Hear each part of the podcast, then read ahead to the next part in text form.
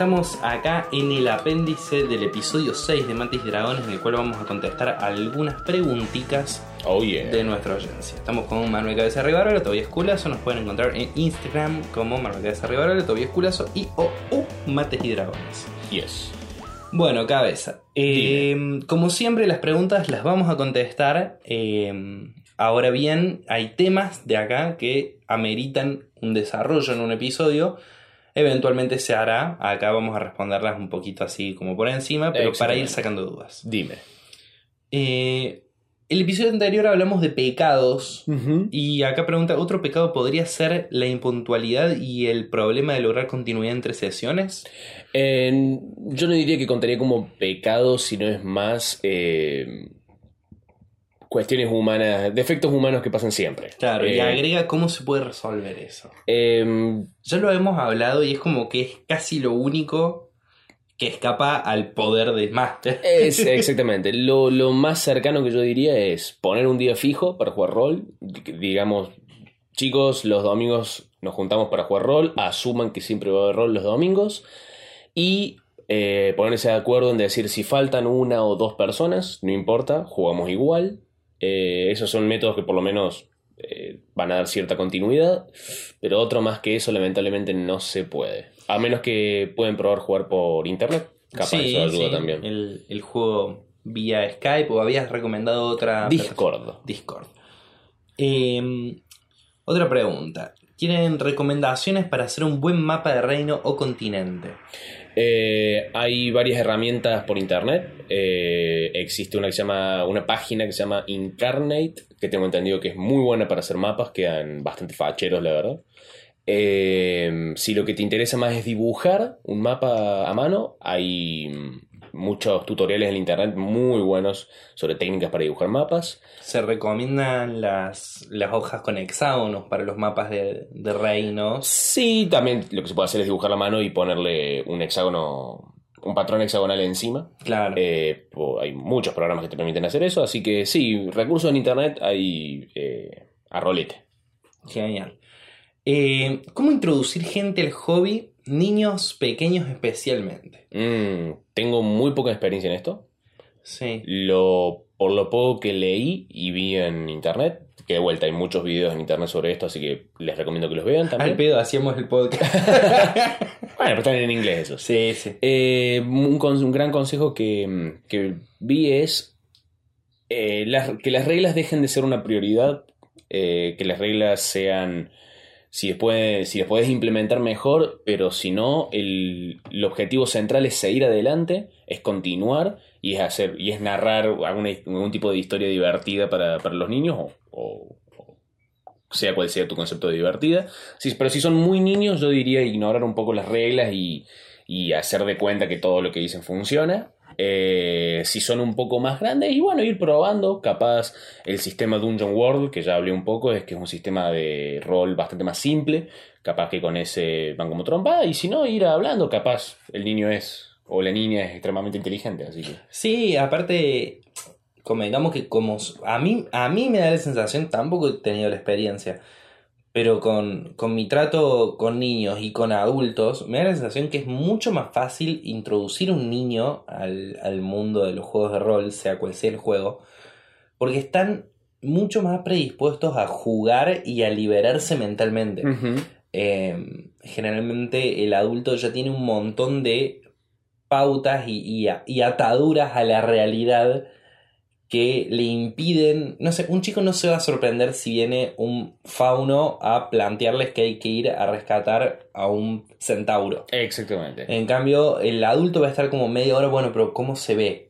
¿Cómo es? ¿Qué pasa? ¿Y, por, y cómo, cómo camina? ¿Y me, es raro para mí esto? Exactamente. Y el chico no, el chico, bueno, de una, mortal, vamos. Vamos, te el pedo.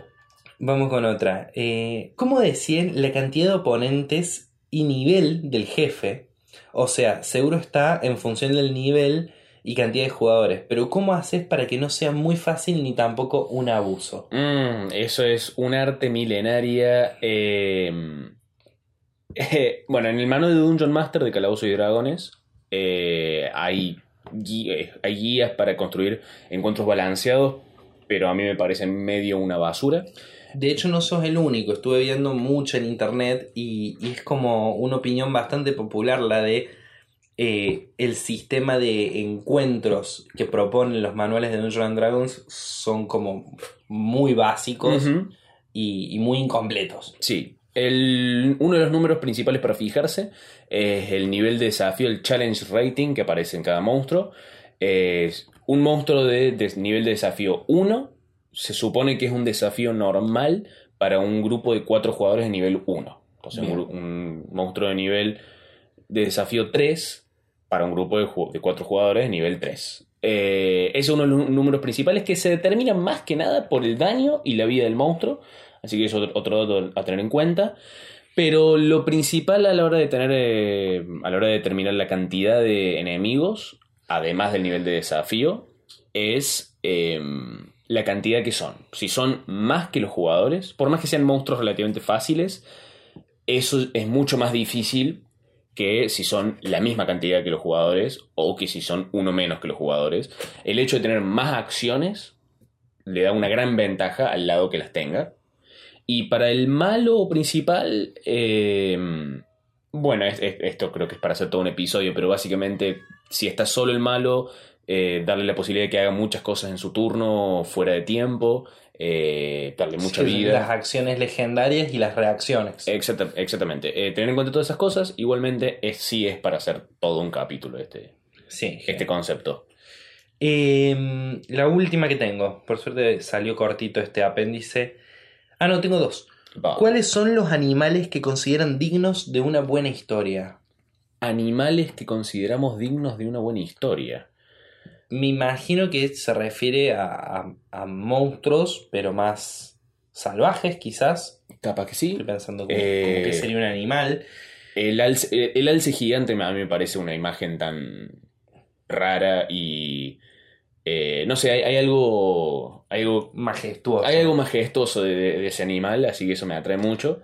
A mí me, me copa una banda. Bueno, no- nada original lo que voy a decir porque es uno de los bichos más, más queridos de Calabozos y Dragones, el oso lechuza. El oso lechuza, exactamente. El oso lechuza, que de hecho me gusta.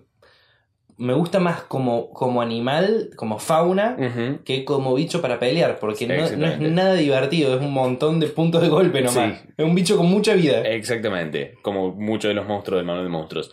Em, pero si se lo que, que refiere es a un monstruo, del manual de monstruos, Mm. yo diría un Rakshasa.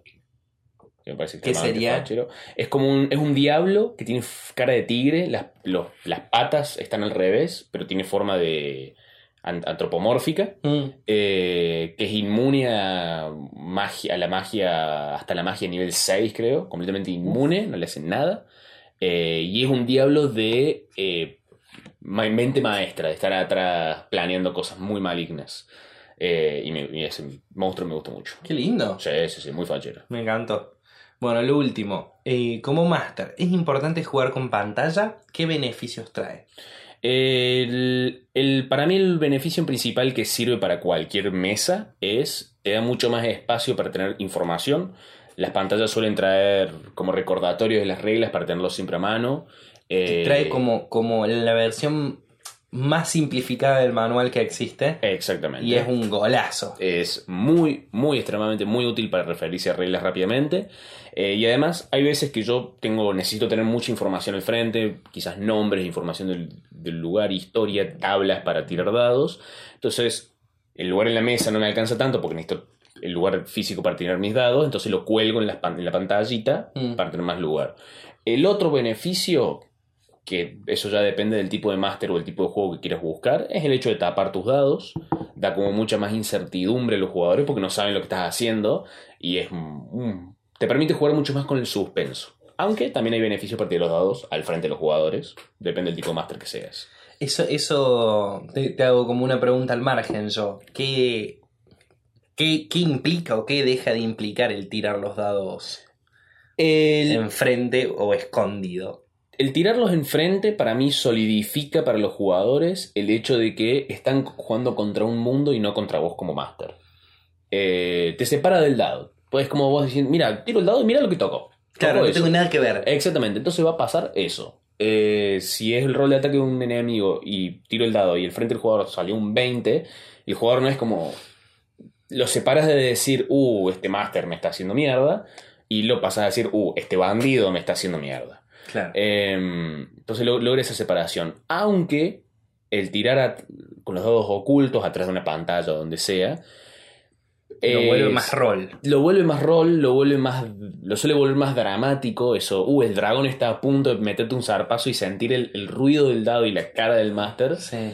Uf, te Y da no, una. y no sabes qué tan cerca estuvo o no de pegarte. Exactamente. No sabes. Aunque voy a decir, si sos un máster poco experimentado, ocultas tus dados y alguna vez querés mentir un poco sobre lo que realmente tocó, muy probablemente se den cuenta los jugadores. Claro. Eh, así que mucho cuidado con eso. Eh, con esa cara de "Ah, no tocó nada, pero no, en realidad es un 19.